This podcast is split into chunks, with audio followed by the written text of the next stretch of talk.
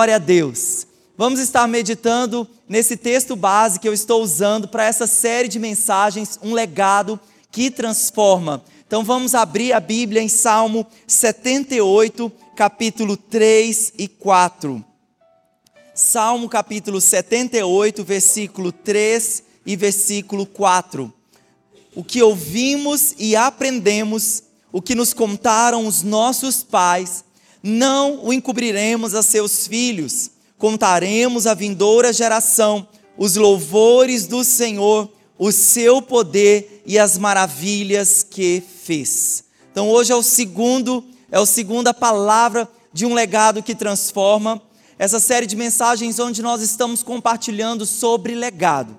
E no domingo anterior eu compartilhei com vocês que legado é aquilo que você, não é aquilo que você deixa para as pessoas. Legado é aquilo que você deixa nas pessoas. É a transmissão dos valores, é a transmissão dos princípios da palavra de Deus, mas nós podemos deixar um bom legado, um legado bíblico, um legado positivo, mas também podemos deixar, infelizmente, um legado negativo. E nós compartilhamos também que, ao refletir sobre o legado, esse acontece de duas formas o legado que você recebe e o legado que você transmite. O legado que você recebe é aquele que você honra e é aquele que você valoriza. Então, suponha que seus pais tenham deixado para você, e eu creio que seus pais os deixaram marcas boas, marcas positivas, os seus pais cristãos, aqueles que têm pais cristãos, deixaram em você as marcas de Jesus e é esse legado, e são esses princípios, são esses valores que você honra e você valoriza. Só que não pode parar em você. O legado ele tem que dar continuidade, ele tem que avançar. Então, o segundo ponto é aquilo que nós vamos transmitir. Legado é aquilo que nós vamos transmitir. E eu queria, e nesse salmo que nós lemos aqui, o salmista ele diz que nós não podemos encobrir esses valores da próxima geração. Os valores da palavra, né? Aqui quando a Bíblia fala o seu poder, as suas maravilhas, o que ele fez, os louvores do Senhor, não podemos encobrir aos nossos filhos e próxima, aos filhos naturais, aos filhos espirituais, aquilo que Deus ele é. Mas eu queria abrir a Bíblia com você lá em Juízes capítulo 2, no versículo 10. Veja só o que a palavra diz sobre uma geração. A Bíblia diz: depois que toda aquela geração foi reunida a seus antepassados, surgiu uma nova geração que não conhecia o Senhor e que ele e o que ele havia feito por Israel. Está escrito no livro de Juízes, apesar do livro de Juízes ser um livro que é um livro que tem muitos heróis da fé, muitos milagres, muitas intervenções poderosas do Senhor, mas quando eu leio o livro de Juízes, a impressão que eu tenho com tantas histórias trágicas, tantas histórias de derrota, tantas histórias de fracasso, porque o povo abandonou o Senhor. E porque abandonaram o Senhor, falharam na transmissão dos valores do reino de Deus. Falharam na transmissão de demonstrar ao mundo, de demonstrar àquela geração quem era o Senhor, o que Deus havia feito no passado. E o livro de Juízes relata essas histórias de derrota, de fracasso e de abandono ao Senhor. A pergunta que eu tenho para você: é isso que você quer transmitir para a sua família? Derrota, abandono do Senhor e fracasso?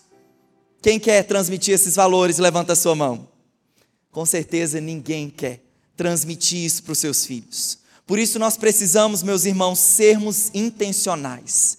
E aquilo que o Senhor tem revelado ao seu coração, aquilo que você tem ouvido dos seus pais, ouvido dos seus líderes, é isso que hoje nós precisamos reter e, e que precisamos anunciar às próximas gerações esses valores. Então diga assim comigo: eu não posso falhar. Eu preciso ser intencional. Eu preciso anunciar os louvores do Senhor.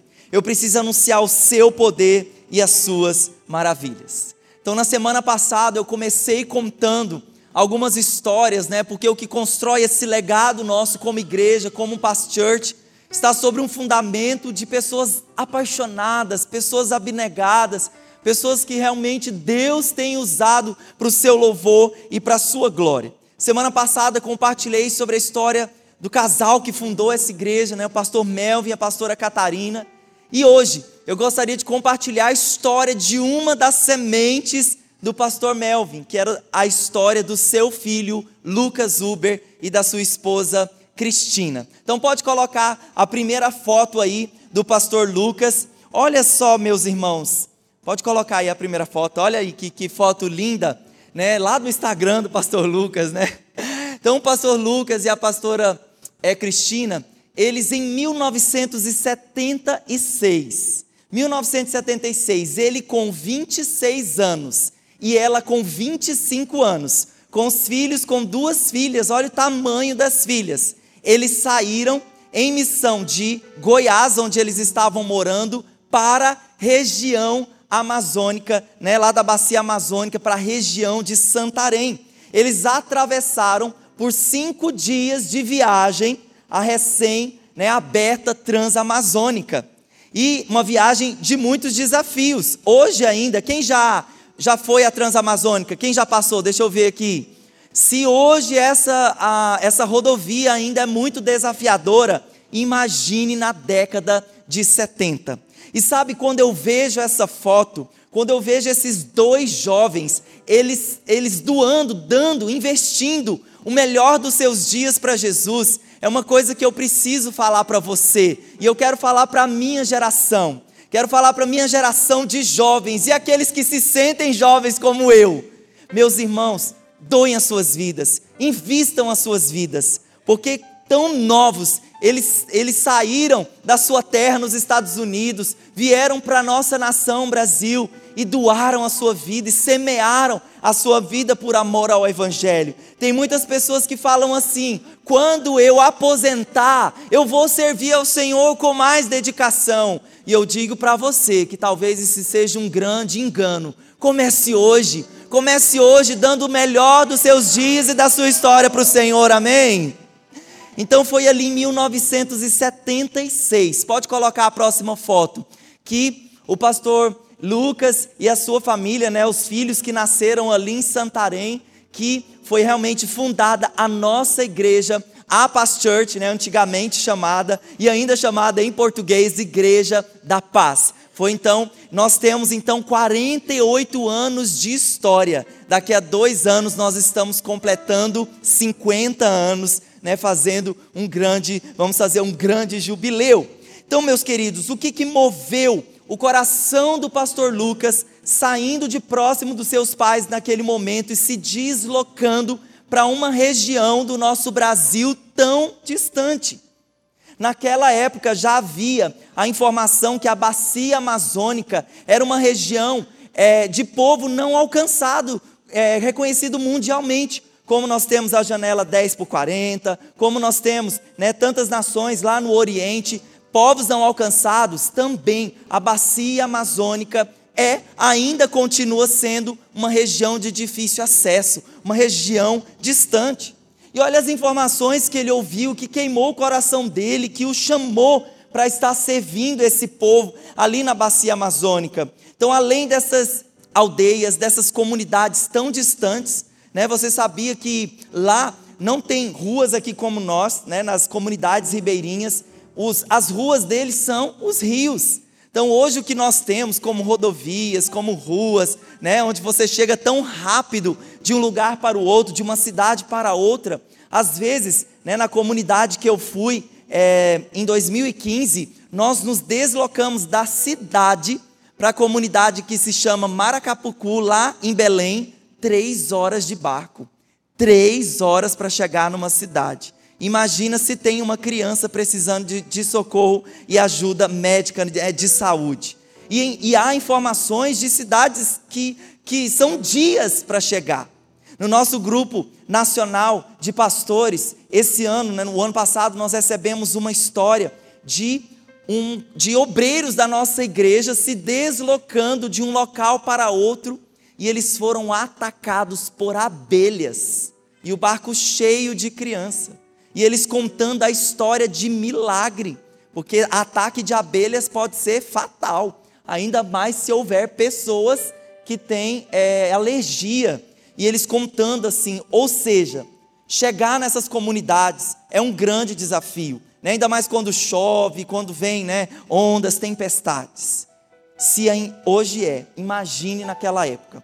E o pastor Lucas também ouviu que essas aldeias não havia assistência de escolas, não havia assistência de ajuda médica e também os índices de mortalidade infantil eram muito altos, porque como a região ela é de rios, então assim, não tem quintal para furar um poço lá e do poço você beber aquela água, você precisa beber a água do rio, né? Se precisava, então tinha muitas doenças, né, em decorrência de beber aquela água. Então, todas essas situações e de também nem mesmo igrejas católicas estarem presentes nessas comunidades ribeirinhas. Então, comunidades que talvez nunca ouviram falar de Jesus, nunca ouviram falar do amor de Deus, e foi isso que moveu o coração dessa família lá para a região amazônica. Pode colocar a próxima foto, né, para vocês verem assim, quem ainda não fez uma viagem missionária, né, para as comunidades ribeirinhas, olha, é uma experiência sobrenatural. Né? Quando eu estava lá, eu ouvi de Deus algo assim incrível e eu oro para que você seja levado, talvez, né? A, nós temos aqui tantos profissionais da área médica, inclusive a Missão Paz, eu vou fazer um parênteses que eu não fiz aqui pela manhã, a Missão Paz, ela fornece justamente para responder esse chamado de tantas crianças que morriam por causa da, de beber água contaminada, a Missão Paz, ela fornece filtros hoje, né, de forma gratuita para as famílias, para justamente eles beberem uma água limpa e uma água pura. Então, quando você semeia nessa casa, né, porque tudo que você semeia aqui, nossa igreja dizima para Santarém. Então, tudo que você semeia aqui, esse, essa semeadura alcança ainda hoje essas famílias que recebem de graça esse filtro é, que pode ajudar a muitas famílias nessa situação da questão da água. Então, o pastor Lucas, vendo essa necessidade, a conta era que haviam 80 mil é, comunidades não alcançadas pelo Evangelho na bacia amazônica, ali na região de Santarém. Então o Espírito Santo colocou no coração do pastor Lucas, pode colocar a próxima foto, pastor Lucas na frente de uma das, das nossas igrejas, Pode colocar né, o pastor Lucas na frente, olha lá, bem antigamente, na frente das nossas igrejas, e o Espírito Santo colocou no coração do pastor Lucas. Ele carregava com ele essa frase. Vamos ler juntos essa frase? Tente grandes coisas para um grande Deus. Vamos dizer juntos, vamos lá? Tente grandes coisas para um grande Deus. Meu Deus, 80 mil comunidades não alcançadas Nessa época, toda a família Uber já estava ali com eles, compartilhando dessa missão. E eles então pensaram: vamos alcançar as comunidades ribeirinhas, mas nós não conseguimos fazer isso sozinhos. Nós precisamos treinar trabalhadores, nós precisamos treinar missionários brasileiros, né? pessoas locais nesses lugares para compartilhar o Evangelho. E foi nessa época que o pastor Lucas, pensando nisso, tente grandes coisas para um grande Deus. Ele falou assim: Senhor, nós vamos colocar um alvo. Nosso alvo inicial vão ser de 100 igrejas. 100 igrejas da paz nos ribeirinhos. 100 comunidades alcançadas. E ele pensou assim: não, eu tenho um grande Deus. Vamos colocar um alvo ousado. Vamos colocar um alvo de mil igrejas. Mil igrejas implantadas. E aí o Espírito Santo falou com ele: some 100, né, é, multiplique 100 por mil, e você vai encontrar o alvo que eu tenho para vocês. Então, o nosso alvo ainda hoje, como Past Church, nós temos o alvo de implantar 100 mil igrejas. Eu posso ouvir um amém? amém. Que esse amém aí, Jesus está registrando que você vai ser usado também para nós alcançarmos esse alvo. Então ele falou: 80 mil, 80 mil igrejas vão ser implantadas na região amazônica e 20 mil igrejas ao redor de todo o mundo. E hoje nós temos igrejas espalhadas pela América do Sul, pela Europa e pelo Japão. Então, incrível todo esse trabalho realizado. Mas, queridos, eu quero. Posso colocar a próxima foto do ultraleve? O pastor Lucas recebeu em 90 um presente.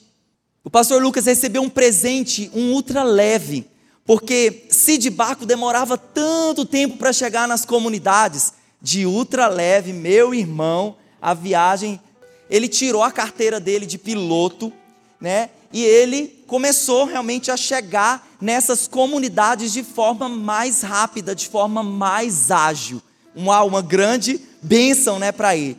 Mas, queridos, em 94, quatro anos após o pastor Lucas ter recebido esse presente, quatro anos após, aconteceu um grave acidente, porque ele, ao ir supervisionar um dos trabalhos dos obreiros locais, o avião, né, ele pilotando o avião, ele acabou né, perdendo ali o controle, o avião colidiu com a água.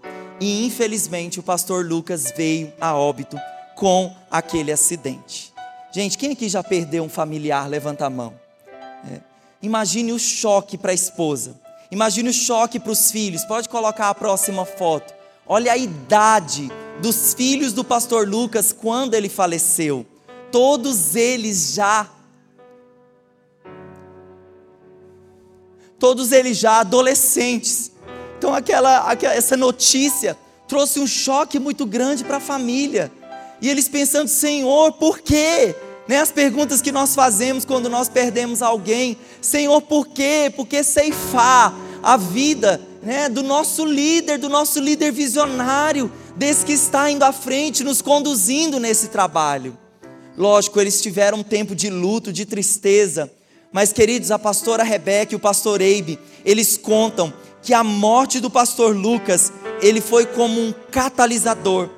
Aconteceu uma explosão na cidade de Santarém, porque eles, ao, ao verem esse legado, esse amor, essa paixão, essa determinação de sair do seu país, de vir para um local, não, um local distante, onde o evangelho, né, distante de, de se entrar, as pessoas então elas se conectaram com a visão. E nessa época que nós já tínhamos 250 igrejas implantadas, nós já tínhamos é, 70 barcos feitos, né? Porque a nossa igreja tem um estaleiro para reduzir os custos. A Missão Paz, ela teve que construir um estaleiro para ficar mais barato esses barcos. Então, nessa época, nós já tínhamos 250 igrejas e esses 70 barcos. Isso não fez com que a família desistisse. Isso fez com que a família, os discípulos e toda a cidade se manifestassem para a glória de Jesus. E a pastora Rebeca conta que o pastor Lucas, ele tinha essa frase. Ele falava essa frase: "O que para o diabo significava o mal, saiu pela culatra". E eu queria também adicionar a essa frase outra de Tertuliano de Cartago, que dizia que o sangue dos mártires é a semente da igreja. Então a morte do pastor Lucas ali, né, aquele sangue derramado, fez com que muitas pessoas se conectassem à visão, à nossa visão como igreja, a visão do reino de Deus, a visão de Jesus. E uma explosão mesmo, um avivamento, fez com que ribeirinhos, líderes ribeirinhos se manifestassem e dissessem: Senhor, nós vamos continuar transmitindo esse legado nós vamos continuar transmitindo esses valores do reino de Deus. Você pode dizer um amém e aplaudir Jesus por isso?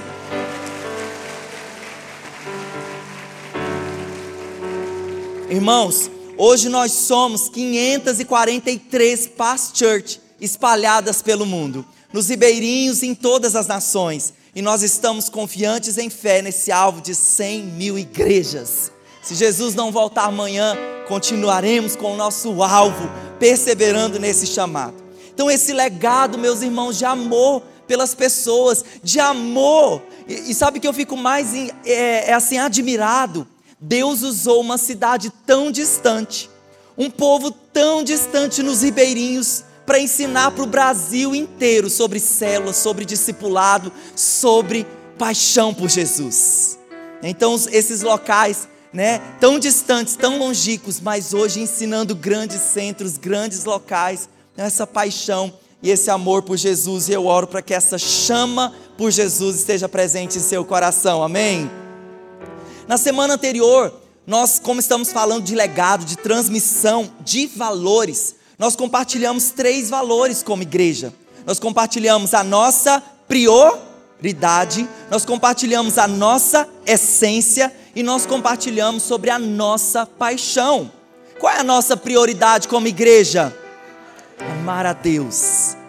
Graças a Deus, vocês estão afinados, né? O pessoal nas células aí conversando essa semana. Nossa essência são os valores familiares, da família. E a nossa paixão, amar pessoas.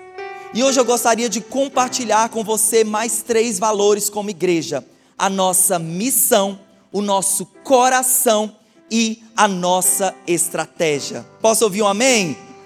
Então diga assim comigo: a nossa missão, o nosso coração e a nossa estratégia. Irmãos, eu preciso compartilhar com você esses princípios, porque como tenho falado, nós como igreja, nós temos um alvo. Nós como igreja, nós não estamos aqui de férias. Nós não estamos aqui como se estivéssemos em uma rodoviária, como se estivéssemos apenas de passagem. Nós estamos aqui com um alvo, com uma missão, e nós, como corpo de Cristo, eu preciso transmitir para você aquilo que bate no coração do Senhor e aquilo que bate no coração dos nossos líderes, para você entender que a comunidade de fé que você está inserido tem um propósito, tem uma missão. Não estamos aqui perdendo nosso tempo, nós temos e consideramos a nossa vida realmente que estamos investindo a nossa vida no reino de Deus. Então vou compartilhar o primeiro ponto, a nossa missão, fazer discípulos. Diga assim comigo, nossa missão, fazer discípulos. Pastor, até agora só está contando história de homens aí, cadê Jesus na sua mensagem? Agora Jesus vai entrar com força, o mandamento de Jesus aqui para você, amém? Então, Mateus 28, 19. O que Jesus nos disse sobre não somente sobre a nossa missão como igreja, mas sobre a missão dele. A missão dele, a missão confiada à sua igreja. Ele disse: portanto, vão e façam discípulos de todas as nações. Vamos declarar esse texto com fé? Me ajude, vamos lá? Portanto, vão e façam discípulos de todas as nações. Meus irmãos, uma coisa é nós dizermos que nós amamos alguém e uma outra coisa é nós demonstrarmos esse amor de uma forma prática. Porque se você ama uma pessoa, você vai ajudar essa pessoa a conhecer e conhecer Jesus profundamente. Tem um erro que nós, como igreja, Past Church, como igreja global, nós temos cometido. Porque nós conduzimos muitas vezes as pessoas à igreja, convidamos os nossos amigos, estimulamos ela nesse momento que temos aqui de é, reconhecer Jesus como Senhor e Salvador da sua vida, mas o que nós fazemos depois que essas pessoas fazem essa decisão? Quando eu tive meus dois preciosos filhos, Esther e Daniel, eu não entreguei os meus filhos para a enfermeira no hospital Olha, esses filhos eu, eu tive, mas você pode cuidar deles. Jamais. Eu tenho tido o privilégio, a oportunidade de cuidar e tão desafiador, né, que é criar filhos, mas é tão saboroso, é tão incrível. Ou seja, essa missão eu não deleguei para ninguém. Mas como igreja, nós estamos errando nesse ponto, porque essas pessoas entregam a vida aqui para Jesus, elas viram as costas e ninguém estende a mão para falar assim: meu irmão, a partir de agora eu vou transmitir você os valores, eu vou ensinar você nessa jornada, eu vou conduzir você nesse caminho. Então o que acontece por aí? Muitas pessoas que fazem essa decisão e por falta de alguém regar essa planta, né? Essa plantinha, essa mudinha que acabou de nascer. Essa pessoa acaba se desviando da fé. Essa pessoa acaba falando mal da igreja, falando mal dos cristãos. Ela acaba como revoltada. E sabe por que isso aconteceu? Tem duas culpas aqui e nós podemos compartilhar a culpa, mas em primeiro lugar, a culpa é daquela pessoa, porque a decisão de desviar, de virar as costas, de não permanecer, de não firmar, é dela em primeiro lugar.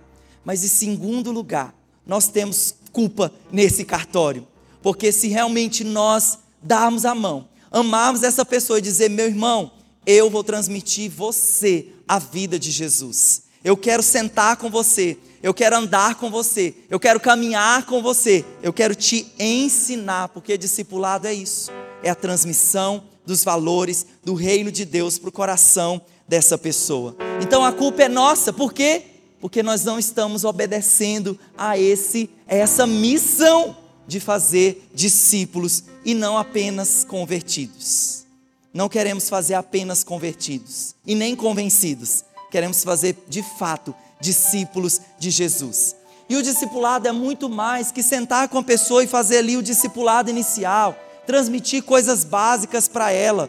O objetivo do discipulado é transmitir a vida de Jesus de forma tão profunda que enraize no coração daquela pessoa e que com o tempo nós vejamos a transformação, as atitudes diferentes, as escolhas daquela pessoa por Jesus. Eu mesmo dou tanto glória a Deus por pessoas que um dia investiram na minha vida, por pessoas que tiveram muita, muita paciência comigo, por pessoas que conduziram a minha vida e nos momentos de vale, nos momentos mais difíceis, elas estenderam a mão. Estou com você. Nós estamos juntos e nos momentos também de alegria, de festa, de celebração, estavam lá me encorajando, me impulsionando, dizendo: você vai longe, você vai crescer. Nós precisamos disso. Nós precisamos de alguém que fala na nossa vida. Então, o objetivo do reino de Deus é nós sermos discípulos e nós também fazermos discípulos, sermos fazedores de discípulos. Diga assim comigo: eu farei muitos discípulos para a glória do Senhor. Então, nós, como igreja, somos conhecidos mundialmente com essa ênfase de discipulado, de cuidado um a um, de dedicação em estar amando as pessoas dessa forma. E olha, você tem um exemplo, nosso Senhor. Jesus, ele andou com homens imperfeitos, com homens que eram rudes, com homens como o exemplo que a Etienne deu hoje aqui na oferta, com homens que precisavam de aperfeiçoamento, mas ele teve paciência. Jesus, ele não errou, ele não falhou na sua missão de fazer discípulos. E como esses homens também não falharam em fazer outros discípulos, e a mensagem do reino chegou a mim e a você, então, meu irmão, não pode parar em você. Diga para a pessoa que está do seu lado: não pode parar em você. Você tem que dar sequência. Você precisa anunciar os louvores, as maravilhas e o poder do Senhor. Eu posso ouvir um amém? Então leia comigo sobre a nossa missão. Vamos ler juntos. Nossa missão é. Vamos lá. 3, 2, 1. Nossa missão é obedecer à grande comissão, fazendo discípulos que verdadeiramente amam a Deus e as pessoas. Você pode aplaudir Jesus? Então falamos, que a nossa missão fazer discípulos. Diga assim comigo, a minha missão fazer discípulos. Em segundo lugar, o nosso coração. Nosso coração é o life group, que nós chamamos também de célula, grupo familiar, grupo de vida. Sabia que Jesus foi ele que iniciou a igreja? Ah, pastor, grandes coisas, né? Nós sabemos disso. Foi ele que disse: eu edificarei a minha igreja.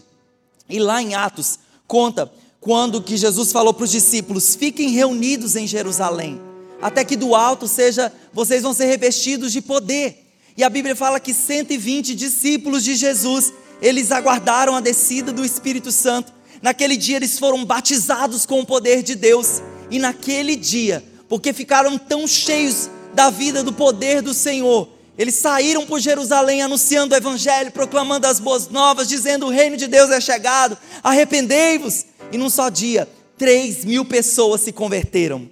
3 mil pessoas, né? Um grande problema, já, a igreja já começou com um grande problema. Quem vai cuidar dessas 3 mil pessoas? E aí foi quando o Espírito Santo, né? Porque a estratégia sobrenatural de nós estarmos no templo e nas casas veio do Espírito Santo. Não é coisa de homem, não é coisa, não é invenção da igreja moderna.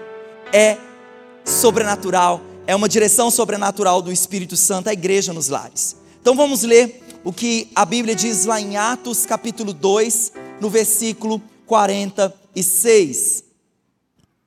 A Bíblia diz: Todos os dias continuavam-se a reunir no pátio do Agora com fé, quem está comigo aqui, quem está comigo com Jesus, me ajuda a pregar, por favor, vamos lá.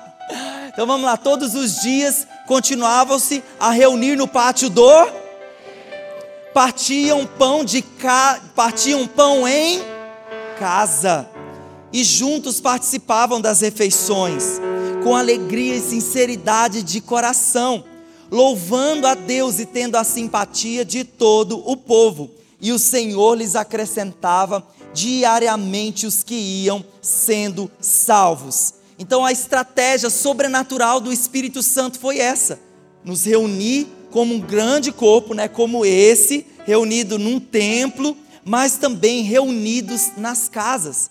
Porque é no contexto da casa, é no contexto da mesa em que o nosso coração pode ser cuidado, em que o nosso coração pode ser pastoreado, em que você pode ser diretamente treinado por alguém.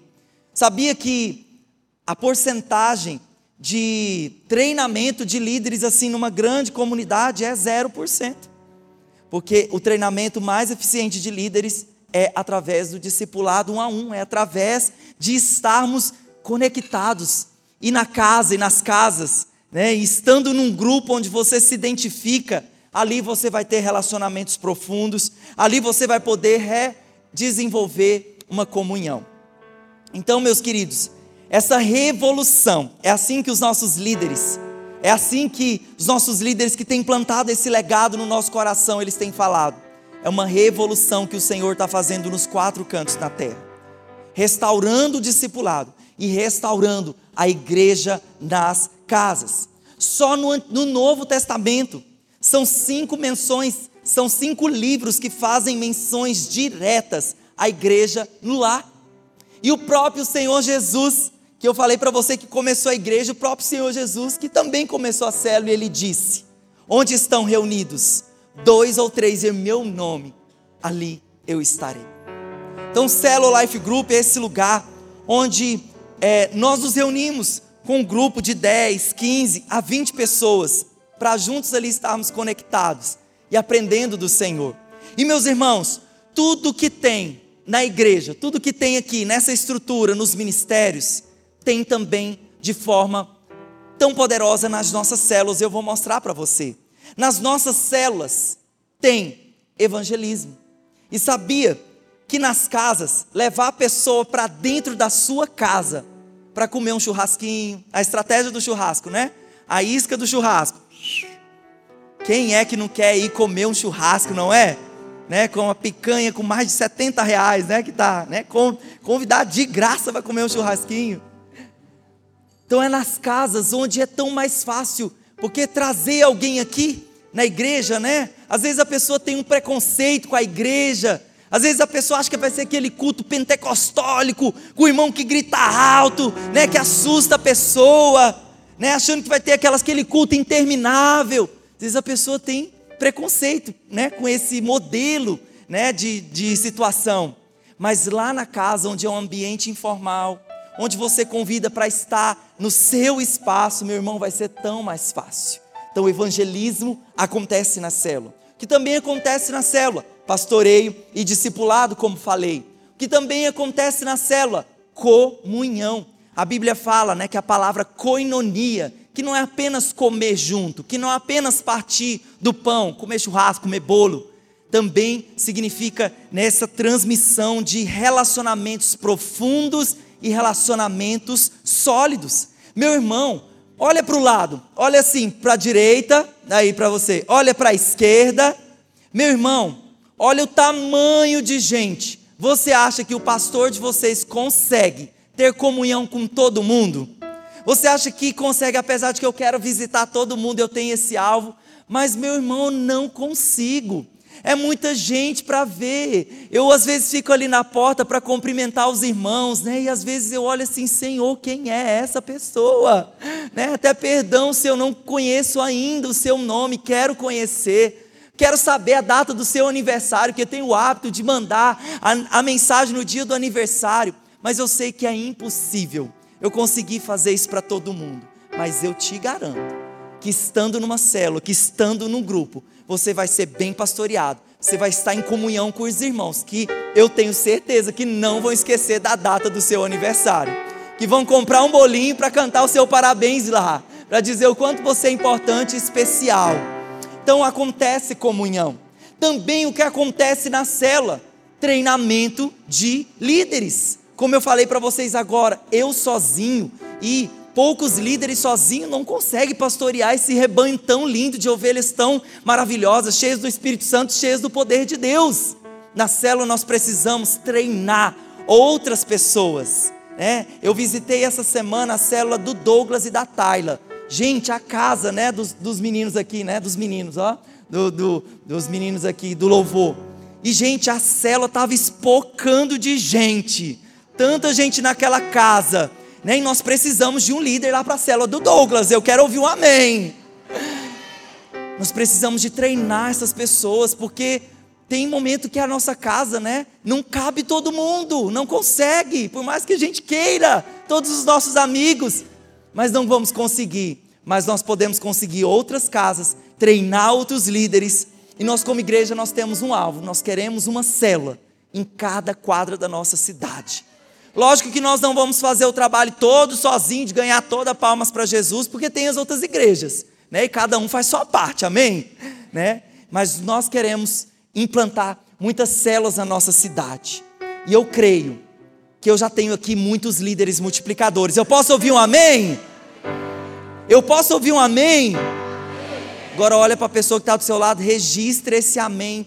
Os céus registraram e pode desafiar essa pessoa e ela é o próximo líder da célula, nome de Jesus. Uma coisa também que acontece nos nossos life groups é, amém, volta aqui para o pastor, todo mundo aqui comigo, né? Glória a Deus, essa alegria eu já estou vendo multiplicada aí as nossas células. Também o que acontece nas nossas células? Multiplicação. Toda célula, meu irmão, que não se multiplica, ela morre. Porque fisiologicamente no nosso corpo humano é assim. A célula que não se multiplica, ela morre. E né, você sabe que até câncer, né? Vem por causa disso. Então, nós temos um alvo, né? O nosso alvo como igreja é nós termos, esse ano nós somos 40 células. Mas até o fim do ano nós queremos alcançar o alvo de 60 células. Amém? E vai dizer, Senhor, eis-me aqui. Então as nossas células vão se multiplicar e eu creio em nome de Jesus até nós termos o alvo de termos 100 células, uma célula em cada quadro. Mas eu, meu querido, nesse ponto aqui da igreja no templo, né, e a igreja nos lares, eu preciso falar para você um alerta do apóstolo Paulo, lá em Hebreus capítulo 10, versículo 25. Abra sua Bíblia comigo, Hebreus capítulo 10, versículo 25. A Bíblia fala: não deixemos de nos reunir como igreja, segundo o costume de alguns, mas procuremos encorajar uns aos outros, ainda mais quando vocês veem que o dia se aproxima, que se aproxima o dia. Então, meus queridos, o que a Bíblia mostra, o que a Bíblia fala, é aquilo que Deus falou, é aquilo que Deus inspirou os homens para escreverem, é a forma como Deus pensa. Porque a Bíblia fala: tua palavra é a verdade. Então a palavra do nosso Senhor, ela é a verdade. E o apóstolo Paulo, né, o autor aqui dos Hebreus, ele está dizendo que as pessoas estavam deixando, está, qual é o comando para nós? Não deixemos de reunir como igreja, ou seja, não deixemos de congregar. Porque nessa época aqui algumas pessoas não estavam levando a sério essa parte tão importante de transmissão de valores, de aprendizado, de estarmos recebendo um legado dos nossos pais. Então ele dizia que, como era costume de alguns, algumas pessoas estavam deixando de congregar.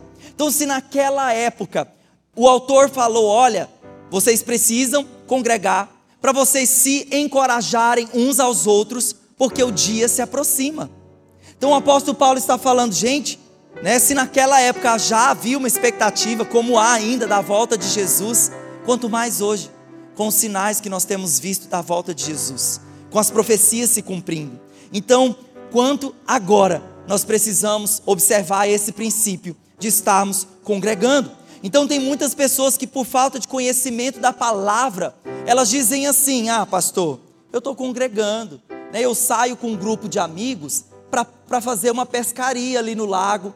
Quando a gente está lá, a gente está conversando, a gente está fazendo atividades em comum, a gente está falando sobre Deus, porque pastor não precisa de um prédio para congregar, não é? E realmente, não é necessário de um prédio para congregar. Mas, segundo a interpretação correta da palavra, segundo a interpretação correta daquilo que Deus pensa, o que, que nós devemos fazer? O que, que é o verdadeiro congregar? É nós adorarmos juntos, nós cultuarmos juntos como igreja. Gente, na pandemia, quem já não estava mais suportando o culto online, levanta a mão. Meu irmão, essa presença né, a presença manifesta de Deus enquanto seu povo está reunido, o ambiente, a atmosfera é outra. Né? Veja a importância né, de estarmos reunidos como igreja. Então aqui cultuamos juntos, adoramos juntos, lemos a Bíblia juntos, tomamos ceia juntos, congregamos debaixo da cobertura de líderes espirituais, de pastores. Segundo a definição bíblica, congregar é isso. Estamos debaixo de uma cobertura de alguém que ora por nós, de alguém que vela pelas nossas vidas. Se não fosse assim, a Bíblia não diria lá em Tiago, quando há alguém enfermo, a Bíblia diz: chame os pastores, chame os líderes para que orem com essa pessoa. Então, se não tem né, uma autoridade espiritual ali, por que, que a Bíblia não fala que são os líderes, os pastores que vão ali orar por alguém que está doente, está enfermo? Então nós precisamos entender o contexto que isso foi escrito. E no contexto cultural histórico daquela época, os hebreus eram quem? Os hebreus eram os judeus, os judeus que viviam na Judéia e que habitavam na cidade de Jerusalém. E o costume de Jerusalém, segundo Atos 2:42, era que o povo reunia tanto no templo como nas casas. Por isso que a ênfase de Deus, o que Deus pensa, irmãos, templo, igreja, casas, grande comunidade, pequena comunidade. Posso ouvir um amém? Olha só o que sociólogos e psicólogos eles concluíram sobre a questão né, que toda pessoa para ela se sentir realizada na vida é importante que ela tenha dois grupos que ela caminhe. É importante que ela tenha um grande grupo, que ela veja a visão desse grande grupo que ela realmente se sinta parte dessa visão. E ela e todo ser humano também precisa de um pequeno grupo no qual ele vai estabelecer é, vínculos e relacionamentos preciosos. Gente, se os psicólogos e sociólogos tomaram essa conclusão, é depois, né, logicamente, porque Deus já sabia. Deus já nos disse aqui o quanto é importante a questão do congregar. Então diga assim comigo: no templo e nas casas. Não deixe de congregar. Então pode colocar aí a foto do avião, né? Então tem aquele meme, né, que fala: "Vou andar de avião", né? Olha só esse avião aí, pode colocar para nós. Enquanto isso, você dá um glória a Deus. Eu tomo água e a mídia encontra o avião. Amém? Vamos lá?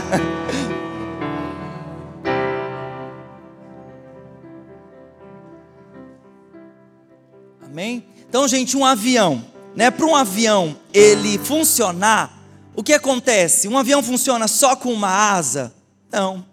Se ele tentar sobrevoar, subir, né? Não sei nem se ele vai subir, mas ele com certeza vai entrar em aspiral e vai acontecer um grande acidente com aquele avião. E nós queremos comparar aqui, né, essa, essa vida do congregar, né, o congregar no culto de celebração. Olha aí o avião. Uhul! Quem é que vai andar de avião? Então, uma asa desse avião como o culto de celebração e a outra asa desse avião como a célula. Então, meu irmão, para você decolar na vida, porque tem muitas pessoas que estão dando voltas, dando círculos, não estão chegando a lugar nenhum. Então, para que realmente você que tem uma vida de Jesus, tem um compromisso com Cristo, que quer relacionamentos sólidos e profundos, que quer participar desse grande mover do Espírito Santo que Deus tem feito nas nações, para você decolar, meu irmão, que você esteja, que seu avião, essas duas asas estejam muito consolidadas. A asa do templo, do culto de celebração e das células. Posso ouvir um amém? Você pode aplaudir Jesus?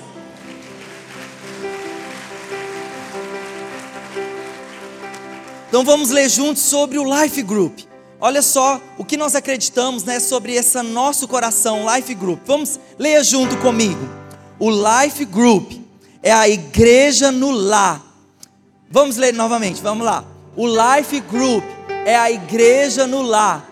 Proporciona um ambiente ideal para amar e servir uns aos outros. Então falamos que nossa missão, fazer discípulos, o nosso coração, Life Group ou célula, e eu queria compartilhar agora sobre a nossa estratégia.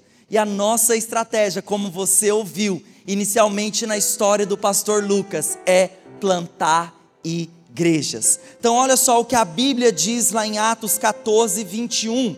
A Bíblia diz o seguinte: Eles pregaram as boas novas naquela cidade e fizeram muitos discípulos. Então, quando a perseguição, né, você sabe que os romanos, os religiosos começaram a perseguir a igreja, e essa perseguição fez com que, por mais que eles não gostassem muito daquele momento de perseguição, mas fez com que a igreja se espalhasse, fez com que a igreja anunciasse o evangelho para os gentios, fez com que a igreja, a igreja fosse a outros lugares. Tem pessoas que dizem assim: perseguição é ruim. Perseguição no Brasil. Meu irmão, eu tenho uma opinião de que a perseguição, ela refina o nosso chamado. Que a perseguição, ela refina a nossa visão de reino. Lógico que, que eu não gostaria de ser perseguido. Mas se nós precisarmos, como igreja, um dia sermos perseguidos, que isso produza frutos, como produziu frutos na igreja primitiva.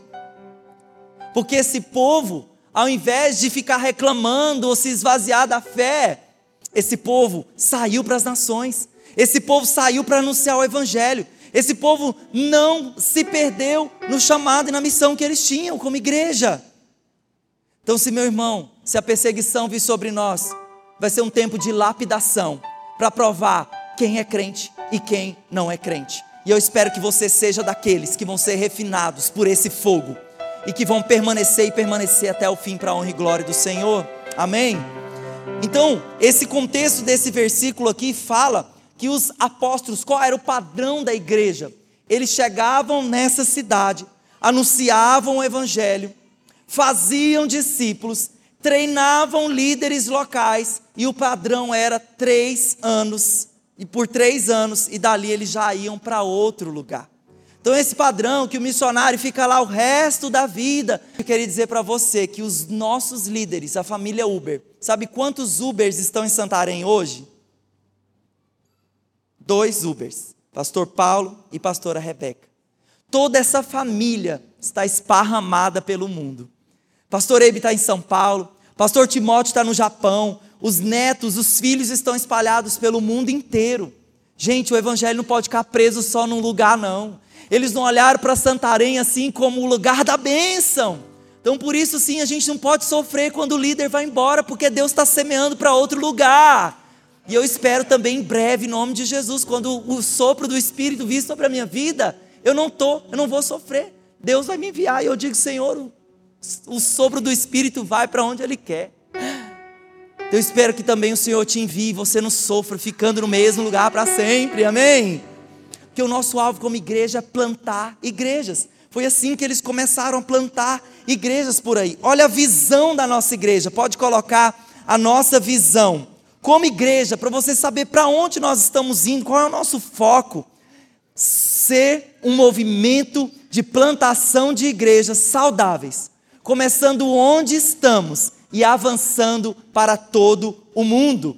Então, o Bill Hybels, um pastor americano, ele certa vez disse essa frase: quando uma igreja local funciona como ela deve, ela é a esperança do mundo.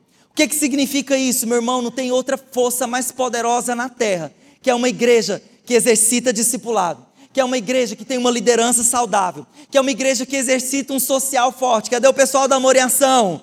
Que exercita um social forte. Uma igreja que realmente toca na família, que é um exemplo para a família. Gente, isso é transformador para a sociedade, para o mundo ao nosso redor. O Elton compartilhou hoje cedo aqui comigo. É, ele estava orando e eu capturei a oração dele. Ele disse assim, pastor, quando eu fui em Santarém, né, Wellington? O Wellington foi lá ele ficou encantado, porque nos, nos arredores de Santarém, nas periferias de Santarém, ele viu tantas past implantadas. E, meu irmão, eu quero dizer para você que nós, como igreja, nós temos também um alvo local. Porque você poderia falar, poxa, por que, que o pastor Eibe não vem aqui para Palmas para implantar a igreja e fazer explodir aqui? Falei, gente, para quê? Tem tantos homens e mulheres de Deus aqui, cheios do Espírito Santo, que Jesus conta comigo e com você. Então não precisa, pastor Eibe, vir para cá. Tem você, tem eu, tem você, tem essa equipe de pescadores aqui. Então nós já implantamos a Aureni, já implantamos Luzimangues, já implantamos Porto Nacional, e nós queremos implantar Paraíso, nós queremos ir para a Serra, Serra, Monte do Carmo, Serra do Carmo, né, Aparecida do Rio Negro. E nós queremos começar uma igreja lá na região norte também, da nossa cidade, né? E eu tô lá na chácara, morando lá na chácara, nós já temos uma igreja pronta lá, até com ar-condicionado. E eu falei que em breve, porque moram tantas pessoas na região, tantos condomínios por ali escondidos, que em breve nós vamos começar um culto de celebração lá. Eu já tem aqui, ó, minha família, né? Família da Luana que está já morando lá, já tem o povo para começar. Nós vamos começar uma célula lá esse ano com nosso pessoal ali. Já é o começo, que eu já estou vendo um culto para lá. Em nome de Jesus, um dia nossa igreja vai ser lá. Escrevam que vocês estão ouvindo agora. Vamos ter um núcleo gigantesco lá na nossa chácara. Amém? Então, meus queridos, eu queria que você ficasse de pé no seu lugar. Nós temos essa frase que é como uma bandeira para nós, como igreja do pastor Melvin, que é o que nós cantamos aqui hoje né, a primeira música do louvor. E o pastor Melvin, ele diz: Nós só temos uma vida e ela logo passará. Somente aquilo que é feito por Cristo permanecerá. Você pode dizer essa frase comigo? Tire essa fra... tire foto dessa frase, coloque na sua rede social, marque a igreja, guarde essa frase, escreva na sua geladeira. Amém? Vamos dizer juntos, vamos lá? Só temos uma vida e ela logo passará. Somente aquilo que é feito por Cristo permanecerá. Meu irmão, nós vamos deixar para essa terra os nossos títulos, nós vamos deixar o que nós conquistamos, o que nós compramos, mas uma coisa, aquilo que você fizer por Cristo, aquilo que você fizer por Cristo no mercado, onde Jesus tem plantado o seu coração, as vidas que você vai semear, as vidas que você vai cuidar, né, a sua casa que você vai abrir para uma célula, né, o seu coração para liderar um rebanho. Meu irmão, todas essas obras serão mostradas aquele diante daquele a quem haveremos de prestar contas. E eu creio que nós vamos mostrar as nossas mãos cheias de pessoas, cheias de vidas, cheias de almas. Então nós falamos hoje sobre os nossos, nossos mais três nossos valores, sobre a nossa missão, fazer nosso coração e o nosso e a nossa estratégia plantar igrejas. Vamos dizer juntos mais uma vez? Nossa missão fazer discípulos. Nosso coração life group e a nossa estratégia plantar igrejas.